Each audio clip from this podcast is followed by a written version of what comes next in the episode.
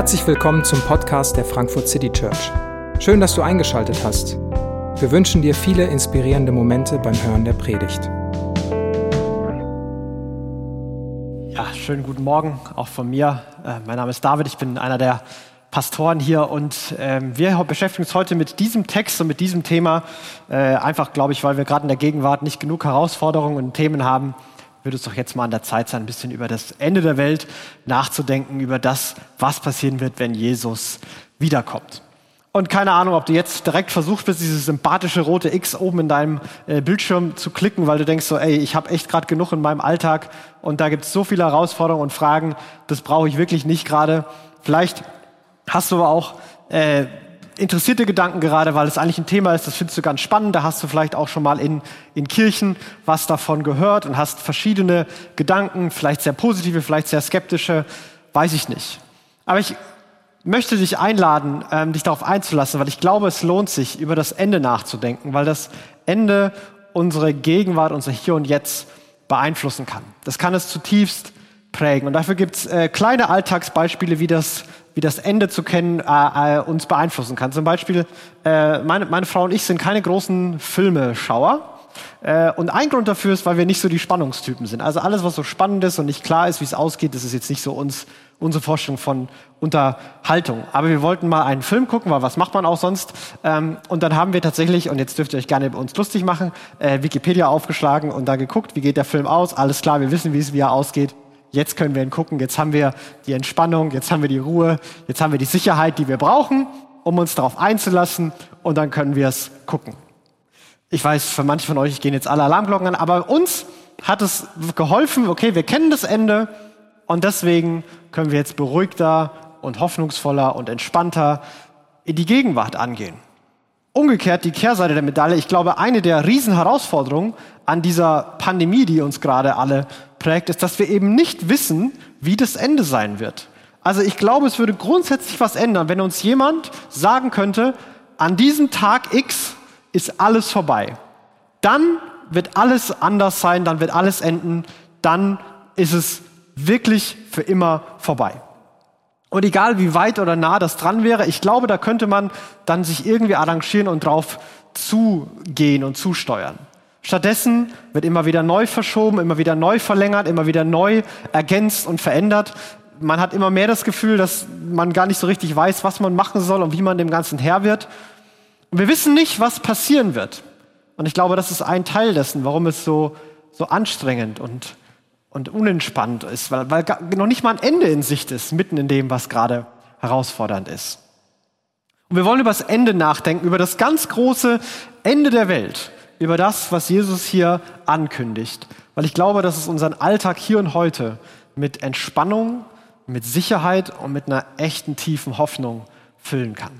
Zumindest ist es mein Wunsch und mein Ziel, dass jeder von uns, der jetzt hier mit dabei ist, ein bisschen hoffnungsvoller, ein bisschen ruhiger und ein bisschen entspannter nach diesem Gottesdienst sein kann, als du es vielleicht davor warst.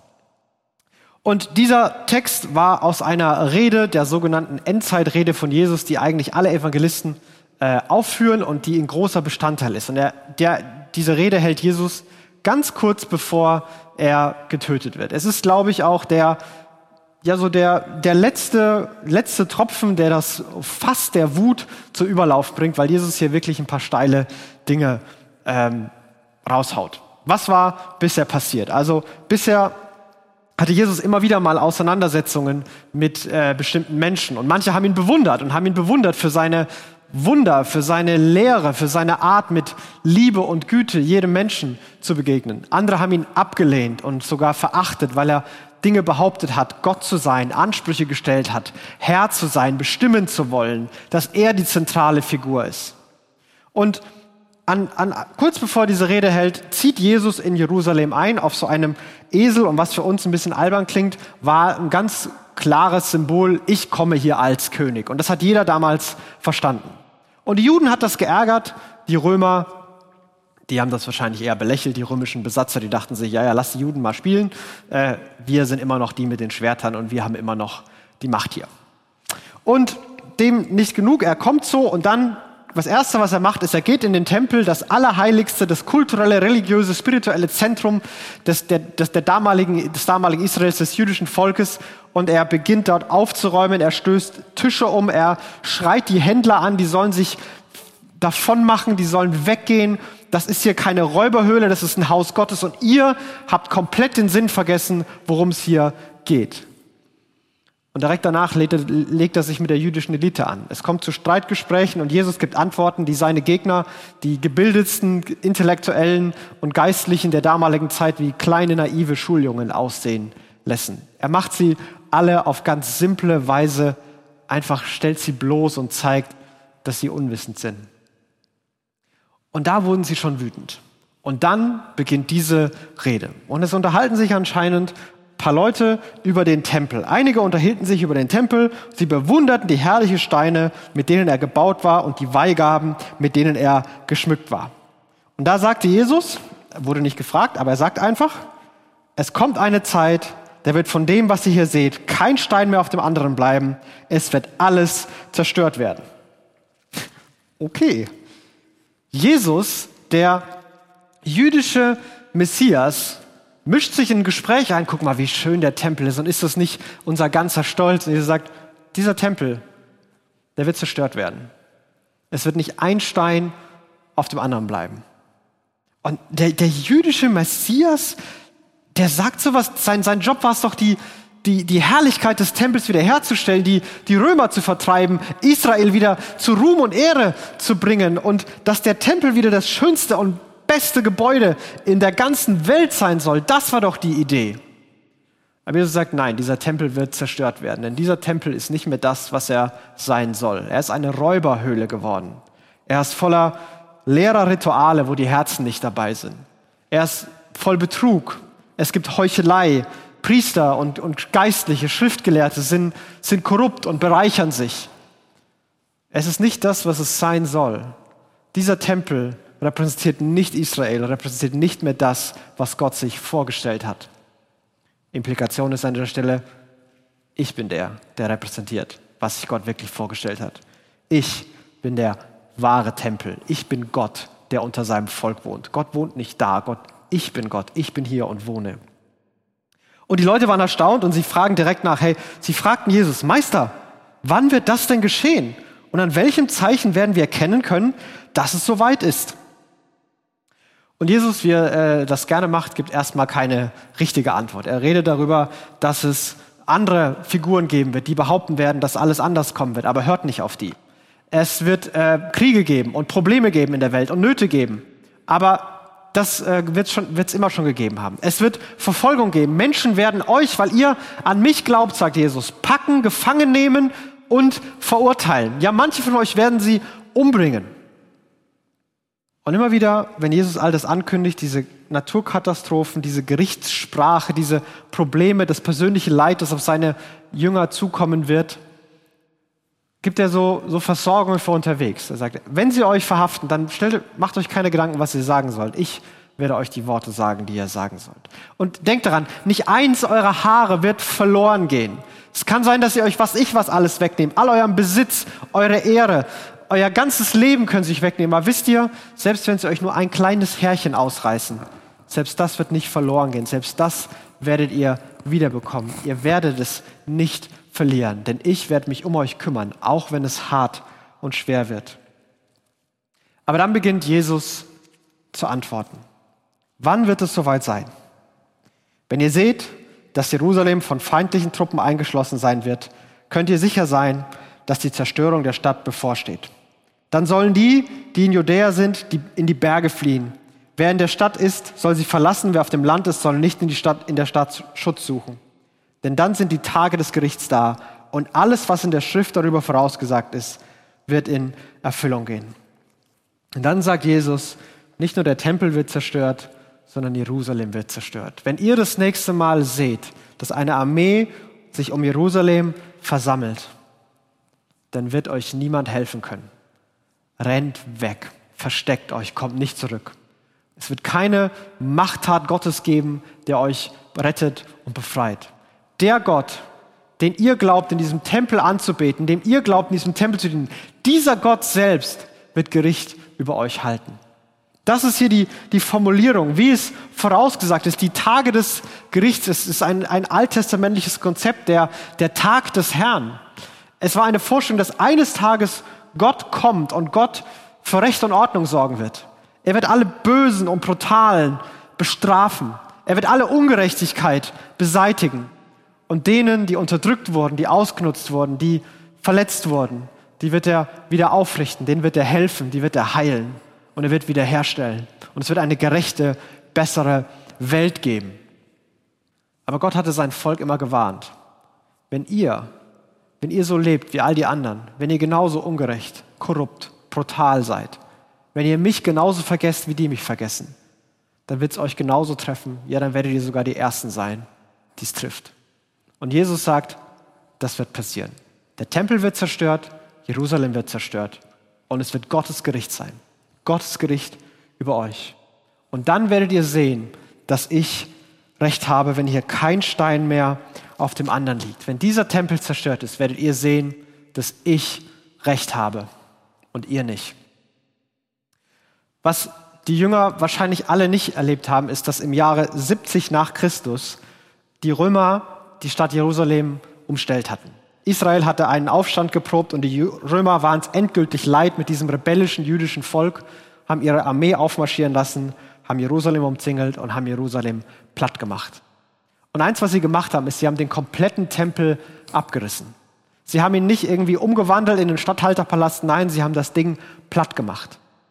Bis heute ist da nur noch die, die, die, die Grundstruktur, die, die, die Grundfläche, das Fundament. Aber es steht kein Tempel mehr da, da ist kein Stein mehr. Und wenn man heute noch in Jerusalem ist, kann man das sehen. Ich war 2019 da und wenn man sich so langsam nähert, das könnte man das erste Bild einblenden. Ich hoffe, ihr seht jetzt ein Bild im Stream. Dann sieht man da ganz schön viel Zerstörung und Steine rumliegen. Wenn man ein bisschen reinzoomt, dann sieht man unten große Steine liegen. Und wenn man noch mal ein Bild weitergeht, dann sieht man da auch Menschen davor, dass ihr so ein bisschen Gefühl dafür bekommt, wie groß diese Steine sind. Also das sind Riesensteine. Ich weiß gar nicht, ob meine Arme gerade reichen. Und die Römer haben, sind in die Stadt gekommen, haben die Steine runtergeschoben und sie liegen bis heute da. Sie wurden ausgegraben und sie liegen da. Man kann heute da hingehen und sich hinstellen und sehen, hier liegt tatsächlich kein Stein mehr auf dem anderen. Der Tempel gibt es bis heute nicht mehr. Und das, was Jesus hier voraussagt, was Jesus hier behauptet, hat eine ganz reale, historische Dimension, die schon angefangen hat. Diese Auseinandersetzung zwischen ihm und den, der jüdischen Führung hatte zwei Stellen, wo es sich entscheiden wird, dass Jesus recht hat. Einmal, dass Jesus auferstehen wird und einmal, dass der Tempel zerstört wird und nichts und niemand ihnen helfen kann. Und der Tempel ist zerstört worden. Es ist das, der Anfang vom Ende. Das Ende hat bereits begonnen. Das, die letzten Tage sind eingeleitet. Es hat angefangen, aber es ist noch lang nicht fertig. Da kommt noch was. An Sonne, Mond und Sterne werden Zeichen zu sehen sein und die Völker auf der Erde werden in Angst und Schrecken geraten und weder aus noch einwissen vor den tobenden Wellen des Meeres. Die Menschen werden vergehen vor Angst, vor banger Erwartung dessen, was noch alles über die Erde kommen wird. Denn sogar die Kräfte des Himmels werden aus dem Gleichgewicht geraten. Sonne, Mond, Sterne, das Meer, der Himmel wird aus dem Gleichgewicht geraten. Typisch apokalyptische Bilder, wo die Natur, das ganze Universum aus den Fugen gerät. Es ist eine Zeit, die bedrohlich ist, die in Angst und Schrecken lebt. Und die Menschen leben mit dieser Frage, hey, was kommt als nächstes? Was, was sollen wir machen? Diese ganzen Probleme, die uns bevorstehen, die, die Katastrophen, die wir auf uns zukommen sehen, was sollen wir machen? Und da ist Unruhe, da ist Unsicherheit, da ist Angst und bei manchen sogar die blanke Panik. Und Jesus sagt, dass manche Menschen werden mit Angst und Schrecken reagieren. Sie werden mit dieser Frage, was kommt als nächstes, werden sie reagieren und damit ähm, irgendwie nicht klarkommen. Und seit Jahrhunderten versuchen Menschen mit dieser Frage klarzukommen. Was kommt als nächstes? Wir wissen nicht, wie es weitergeht. Wir wissen nicht, was am Ende sein wird. Was machen wir? Und es gibt da zwei Arten, wie grundsätzlich reagiert wird. Einmal gibt es die Flucht nach vorne, so man wird ganz aktiv. Und einmal gibt es den Rückzug, man wird sehr passiv und lässt es über sich ergehen. Und das gibt es in einer äh, säkularen Variante genauso wie in einer christlich-spirituellen Variante. Die säkulare Variante ist vielleicht die Flucht nach vorne, die sagt, wir brauchen die richtige Politik, die richtige Ideologie, die richtigen Maßnahmen. Wir müssen diese und jene Maßnahmen einlehnen, damit wir Probleme lösen können, die Pandemie lösen können, Klimawandel, ähm, die Weltwirtschaftskrise, äh, Fragen rund um Migration, dass wir all das lösen können. Dafür brauchen wir das, jenes und dieses. Und verschiedene Gruppen haben verschiedene Antworten und man wird wütend und sauer auf die andere Gruppe, weil die Deppen es einfach nicht kapieren und Teil des Problems sind. Aber es ist getrieben von einer Unsicherheit, wir wissen nicht, was wird, wir müssen es richtig machen, wir müssen es irgendwie in den Griff bekommen. Und manche, die ziehen sich zurück. All die Themen sind zu groß, sind zu viel und wir, man zieht sich zurück. Man zieht sich zurück in Netflix oder auf Pinterest oder in den Schrebergarten oder die Fußball-Bundesliga. Such dir was aus. Keine Ahnung. Man beschäftigt sich damit, man macht so sein Leben. Irgendwer wird schon was machen, wenn dich einer fragt, was du dazu denkst, sagst du, ja, weiß auch nicht. Und man, man zieht sich aus all dem zurück, weil man es irgendwie ist es zu viel, es ist zu bedrohlich, man will es gar nicht wahrhaben. Und es funktioniert genauso gut mit einem christlichen, religiösen Anstrich. Man kann auch da die Flucht nach vorne ergreifen. Wir müssen als Christen so und so leben, so und so handeln, so und so beten und dann wird die Welt auf jeden Fall besser. Dann werden wir die Probleme der Welt lösen und wir machen vielleicht sogar Druck auf die, die nicht mitziehen, die anders denken, die anders leben, die Probleme haben, die, die Sünder sind und die das Ganze aufhalten, die unseren Triumph aufhalten. Und wir sagen ihnen, sie sollen aufhören zu leiden, aufhören zu zweifeln, weil wir doch nach vorne gehen müssen, weil wir doch die Welt besser machen müssen. Und genauso kann auch Kirche ein Rückzugsort sein. Man versteckt sich einfach. Da draußen ist, ist, ist das Chaos los, da, da tobt, da ist die Hölle los, so im wahrsten Sinne. Und wir ziehen uns hier in die Kirche zurück, ganz heimlich und sicher. Alles Fremde, alles andere, das schließen wir aus und wir versuchen nur irgendwie zu überleben, bis eines Tages Jesus uns aus diesem höllischen Dasein auf der Erde irgendwie rausholen wird. Und all diese Dinge haben gemeinsam, dass sie mit Angst und Schrecken verbunden sind, dass sie mit der Frage, was kommt als nächstes, was sollen wir machen, nicht klarkommen, dass sie Stress bringen, Unruhe bringen und Unsicherheit. Aber Jesus sagt all die Dinge nicht, weil er möchte, dass wir mit so einer gesunden Grundangst leben. Weil er will, dass wir immer mal wieder panisch denken und hoffen und gucken, was denn passiert. Das ist auch kein biblisches Rätsel, wo es irgendeinen Code zu knacken gilt, dass man genau alles vorhersagen kann.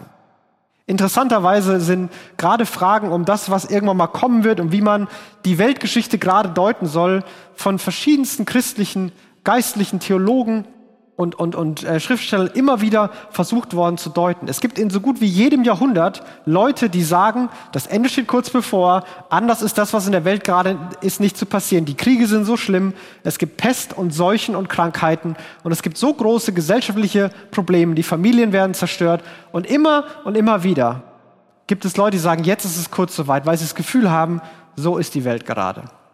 Es gibt Leute, die rechnen bestimmte Daten aus, wann die Welt zu Ende geht und Zumindest bis heute lagen sie alle falsch. Aber es gibt diesen Impuls, wir müssen es irgendwie wissen, wir müssen es vielleicht irgendwie auch christlich wissen. Aber das ist nicht den Punkt, der Punkt, den Jesus hier macht. Er sagt, die Völker, die Leute werden Angst und Schrecken haben, die werden nicht wissen, was sie tun sollen. Aber ihr, die an mich glaubt, ihr, die ihr mich kennt, die auf meiner Seite steht, ihr sollt damit anders umgehen, ihr sollt dem anders begegnen. Und dann sagt er einen Satz, der wirklich zentral für diese Rede ist. Und wenn all das passiert, und dann werden sie den Menschensohn mit großer Macht und Herrlichkeit auf einer Wolke kommen sehen.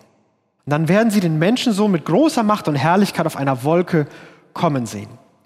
Dieser Satz ist ganz zentral und ähm, für uns vielleicht ganz äh, unverständlich. Also Menschensohn, was ist das eigentlich? Ist das so eine besondere Wortschöpfung? Wo kommt das eigentlich her? Menschensohn ist einer der Lieblingstitel, die Jesus sich selbst gibt. Über 20 Mal äh, im Lukas-Evangelium nennt sich Jesus selber Menschensohn. Andere nennen ihn nie so. Keiner traut sich, ihn so zu nennen. Er wird Herr genannt, er wird Christus, er wird Messias genannt. Aber Menschensohn nennt ihn keiner. Denn dieser Begriff Menschensohn mit den Herrlichkeit und den Wolken, der kommt aus, aus Daniel 7. Das ist ein Buch aus dem Alten Testament. Und in diesem siebten Kapitel von diesem Buch hat Daniel eine eine Vision vom Ende der Welt. Und es ist äh, wirklich verrückt und äh, ich müsste den Wikipedia-Artikel vorher googeln, weil es mir zu spannend wäre.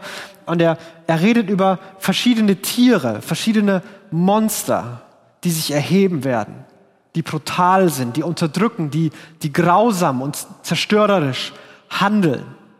Weltreiche werden mit diesen Monstern verglichen. Aber auch im Kleinen gibt es dieses zerstörerische, kaputtmachende. Aber dann, dann wird werden die Monster besiegt werden. Und zwar so. Und danach sah ich in meiner Vision einen, das ist Daniel 7, der aussah wie der Sohn eines Menschen. Er kam mit den Wolken heran und wurde vor den Thron des Uralten geführt. Da verlieh, er, da verlieh er ihm Macht, Ehre und Herrschaft und die Menschen aller Nationen, Völker und Sprachen unterwarfen sich ihm. Seine Macht ist ewig, unvergänglich und seine Herrschaft wird niemals aufhören. Und ich sah, wie ein, ein Mensch, ein, und, und ich sah in meiner Vision einen, der aussah wie der Sohn eines Menschen. Er kam mit den Wolken und er wurde auf einen Thron gesetzt. Ihm wurde Macht verliehen, Ehre und Herrschaft, die für alle Zeiten bestehen bleibt. Diese Vorstellung knüpft Jesus an, ruft Jesus auf und die bezieht er auf sich. Ich bin der, der die Monster besiegt und ich bin der, der ewig regieren wird. Ich bin der, dessen Herrschaft, dessen Macht nie wieder ein Ende haben wird. Und alle Völker, alle Nationen, alle Sprachen werden zu mir kommen und mich als Herrscher anerkennen. Und die Implikation all dessen ist, hab keine Angst, denn Jesus regiert. Jesus beendet die Herrschaft des Vergänglichen, des Leides, des Todes selbst.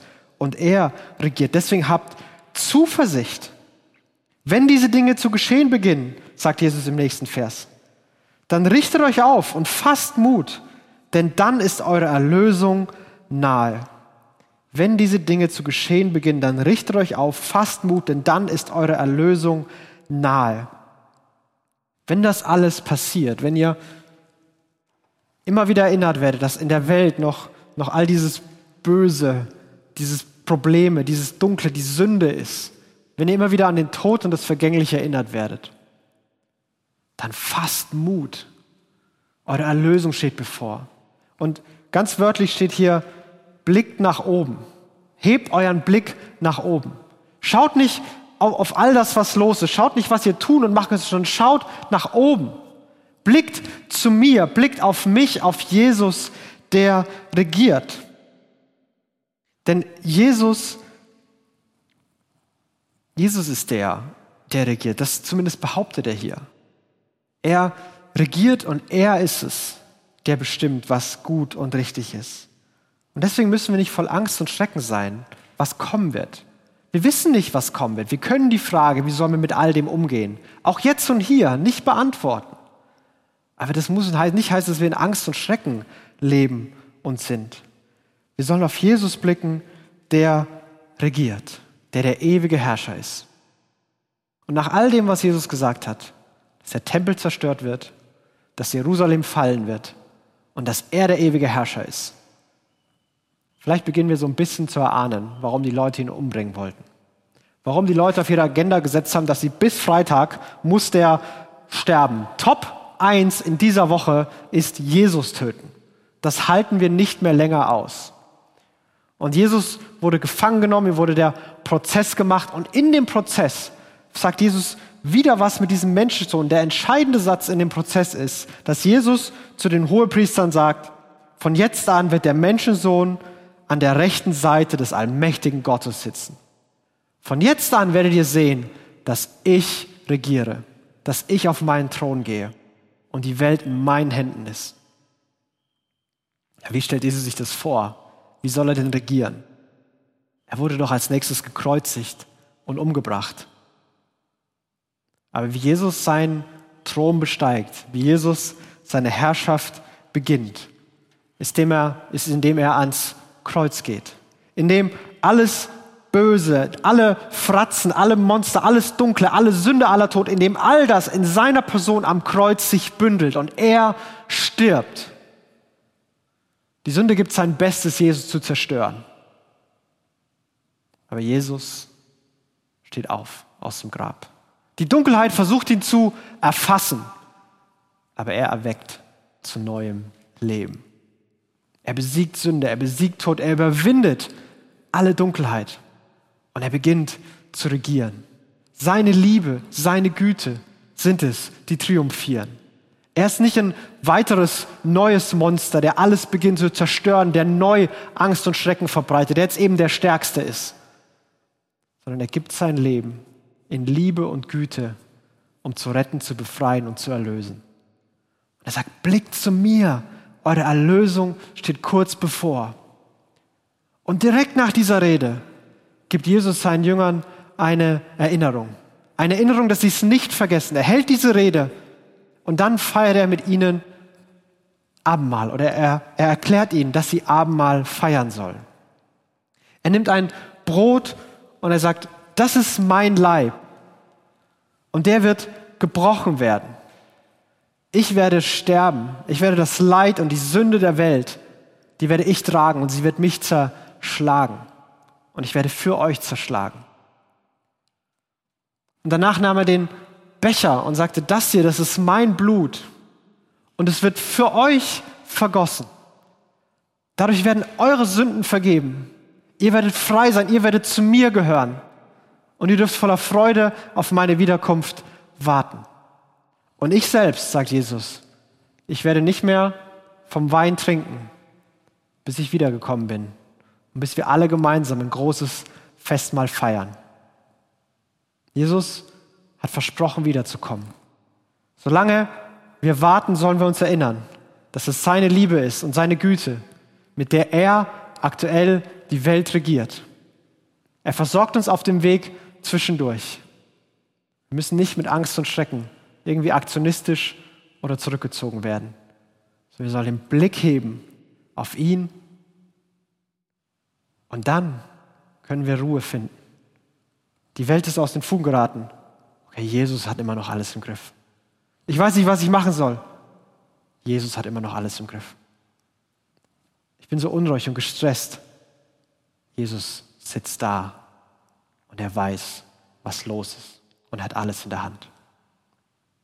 Und so ist es der Blick auf Jesus im Hier und Jetzt und im Ende, der uns die Hoffnung und die Ruhe geben kann, die wir vielleicht gerade brauchen. Ich lade dich ein, mit mir gemeinsam den Blick auf Jesus zu richten, indem du gleich Abendmahl feierst und Wein und Brot zu dir nimmst, indem du Lieder singst, in denen wir diesen Jesus besingen und auf ihn blicken. Aber bevor wir das tun, möchte ich ein Gebet sprechen. Jesus, wir bitten dich, dass wir dich jetzt so sehen dürfen, so klar, wie du bist, dass wir deine Liebe deine Güte neu erkennen können. Dass du nicht kommst, um Angst und Schrecken zu verbreiten, sondern dass du kommst, um dein Leben zu geben und dass es deine Liebe ist, die die Welt regiert. Und dass wenn wir dir glauben und wenn wir unsere Hoffnung auf dich setzen, wenn wir unseren Blick zu dir richten, dann können wir Mut fassen. Denn wir wissen, dass alles, was kommen wird, wird unsere Rettung, unsere Erlösung, unsere Befreiung, unsere Erneuerung sein. Jesus, du siehst die von uns, die gerade einen Vorgeschmack auf diese Rettung, diese Befreiung, diese Erlösung brauchen. Du siehst die von uns, die gerade diesen Vorgeschmack brauchen, was es bedeutet, wenn deine Liebe regiert, weil unsere Leben gerade in irgendwelchen Dingen zu versinken drohen. Und so bitten wir dich, begegne uns, wenn wir auf dich blicken, begegne uns in deiner Liebe. Und du siehst auch die von uns, die neu die Herausforderung brauchen, uns tatsächlich auf dich zu verlassen, nicht auf uns, uns nicht zurückzuziehen, auch nicht aktionistisch zu werden, sondern dich, Jesus, neu zu fokussieren. Und wenn wir jetzt Lieder singen wenn wir Abendmahl feiern, dann begegnet du uns in deiner Liebe und deiner Güte. Danke, dass du am Kreuz den Tod besiegt hast. Amen.